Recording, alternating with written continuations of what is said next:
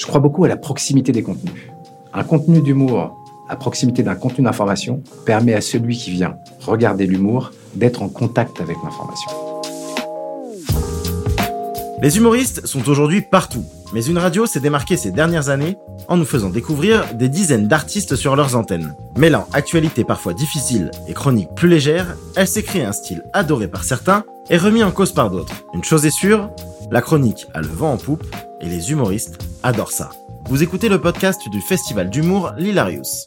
Ce festival du groupe GF Productions fait rire le Grand Lille chaque année mais pas que. Il nous offre aussi l'opportunité de réfléchir avec des personnalités inspirantes sur la place de l'humour dans notre société et l'impact qu'il a dans nos vies, notre quotidien et sur notre santé. Le podcast est d'ailleurs sponsorisé par Mcom Mutuel. Dans ce nouvel épisode, nous recevons Yann Chouquet, directeur des programmes et de la production de France Inter. Il nous parle de la stratégie du groupe à faire de l'humour un moment phare de ses émissions d'actualité et de l'importance des humoristes pour attirer un nouveau public et de lui faire passer des messages l'actualité, l'information au jour le jour peut être angoissante, euh, voire anxiogène. Et pour une chaîne qui, qui a plusieurs reprises dans la journée euh, et avec une forte densité le matin, parle beaucoup d'informations lourdes, eh ben, c'est important d'avoir ce qu'on appelle des, des, pleins et des déliés, donc des moments où on relâche avec des respirations qui nous font sourire. Ouais, c'est un bon moyen de faire passer des idées, notamment auprès euh, d'une d'une jeune génération qui, euh, qui quitte les médias le, média traditionnel. C'est-à-dire qui ne lit pas la presse, qui, qui ne regarde pas la télévision et qui n'écoute pas la radio. Comme les humoristes évoluent quasi tous sur des médias sociaux, qui pour le coup sont consultés, consommés par un, jeune public, c'est un sacré vecteur pour faire passer des, des idées, oui, bien sûr. Évidemment, quand on voit les, humoristes avec le fond France Inter sur euh, les réseaux sociaux, on se dit, euh, bah, France Inter, c'est une radio où euh, il n'y a que de, l'humour, finalement. je trouve que ce qui est vraiment très intéressant dans le fait d'avoir des humoristes qui côtoient de l'information et des journalistes, c'est que on touche à un autre public qui va venir regarder ces vidéos d'humour et puis qui va se dire, tiens, ils sont sur France Inter, je vais aller écouter la chaîne. Et en même temps, donc, ils vont écouter de l'information. En fait, ce que je veux dire, c'est que c'est le meilleur programme anti-fake news. Ce sont les humoristes. Je crois beaucoup à la proximité des contenus. Un contenu d'humour à proximité d'un contenu d'information permet à celui qui vient regarder l'humour d'être en contact avec l'information. C'est une nouvelle manière de toucher un public qui se désintéresse de l'information. Avoir sa chronique chez France Inter est devenu un sésame pour les humoristes. Elle est souvent synonyme de reconnaissance dans le milieu et permet à de jeunes talents de grimper une marche. Yann Chouquet se doit alors de sélectionner des profils avec minutie. Et une chose est sûre, les candidats ne manquent pas à l'appel. Bon, on a beaucoup beaucoup de demandes, euh, surtout depuis qu'on est identifié comme un média euh, très prescripteur. Euh, parce qu'il ne faut pas se le cacher, hein, on génère beaucoup de billetterie. Hein. Un humoriste qui vient sur l'antenne d'Inter, euh, il passe d'une salle de 50 personnes à 200, à 300. Euh, voilà, c'est le public qui écoute cette radio bah, il a aussi l'habitude de se déplacer en salle de spectacle. Donc évidemment, ce sont des places qui sont très très recherchées par les humoristes. Donc on a beaucoup de demandes. Euh, moi, je rencontre les, auteurs, les talents, je discute avec eux et surtout, ce que je veux voir, c'est la densité du fond. Euh, est-ce que vous allez pouvoir tenir toute la saison à un rythme hebdomadaire, à un rythme quotidien? Est-ce que vous êtes capable de vous renouveler? Est-ce que votre couloir d'intervention, vos centres d'intérêt sont suffisamment larges pour pouvoir vous renouveler suffisamment toutes les semaines? Ça, c'est c'est la base. Ne pas avoir hier et sentir quelqu'un qui est curieux, ouvert sur le monde, avec euh, un talent d'observation moi, je dis souvent d'eux, et c'est un terme un peu pompeux, que ce sont des anthropologues du quotidien. C'est-à-dire qu'ils nous donnent à voir, enfin, ils nous donnent à entendre, en l'occurrence, mais aujourd'hui à la radio, on est aussi vu sur, sur les réseaux sociaux, des travers de notre société, de nous-mêmes, qu'on ne voit plus parce qu'on les a tout le temps sous les yeux. Une fois draftés par Yann, les humoristes apprennent un nouveau métier, celui de chroniqueur. Ils intègrent alors une équipe dotée de journalistes, d'éditorialistes et d'animateurs qui, au moment de la chronique, ont tous les yeux rivés sur eux.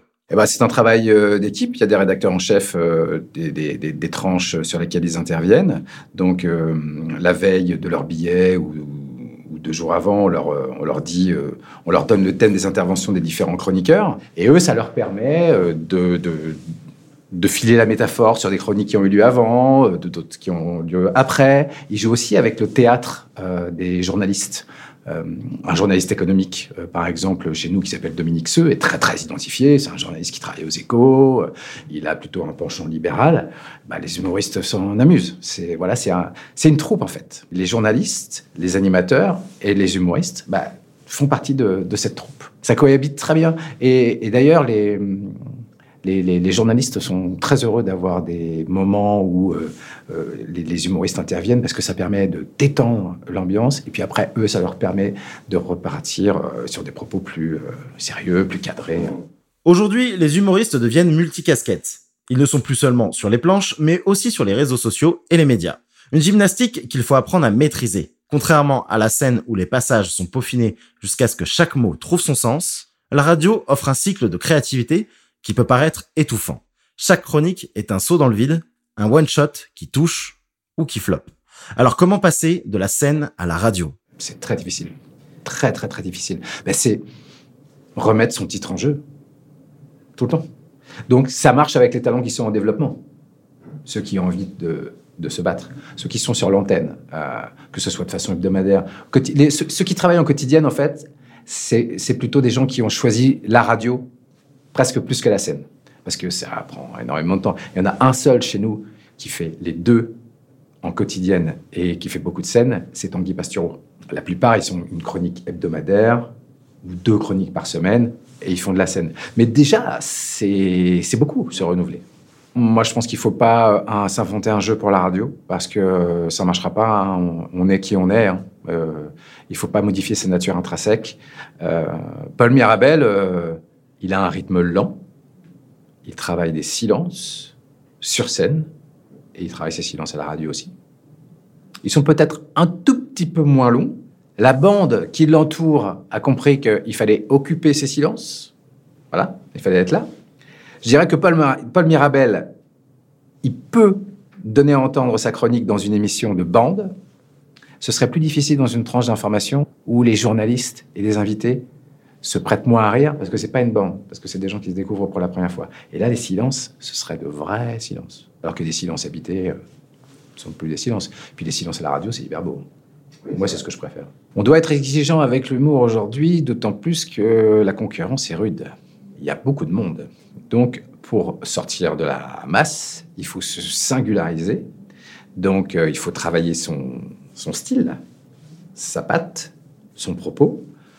Euh, et le public aussi, il est de plus en plus exigeant parce que l'offre est de plus en plus riche. Donc évidemment, le public, il n'a pas envie d'aller voir des trucs, euh, enfin d'aller d'aller regarder ou, ou écouter des, humoristes euh, nazes.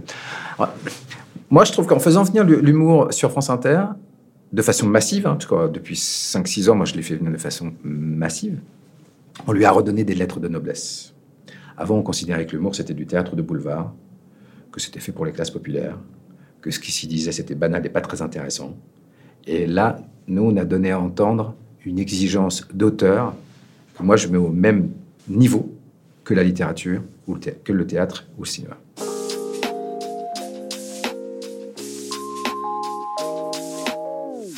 Vous venez d'écouter un podcast du festival L'Hilarius sponsorisé par Mcom Mutuel. Si ce podcast vous a plu, vous pouvez vous abonner sur toutes les plateformes de streaming.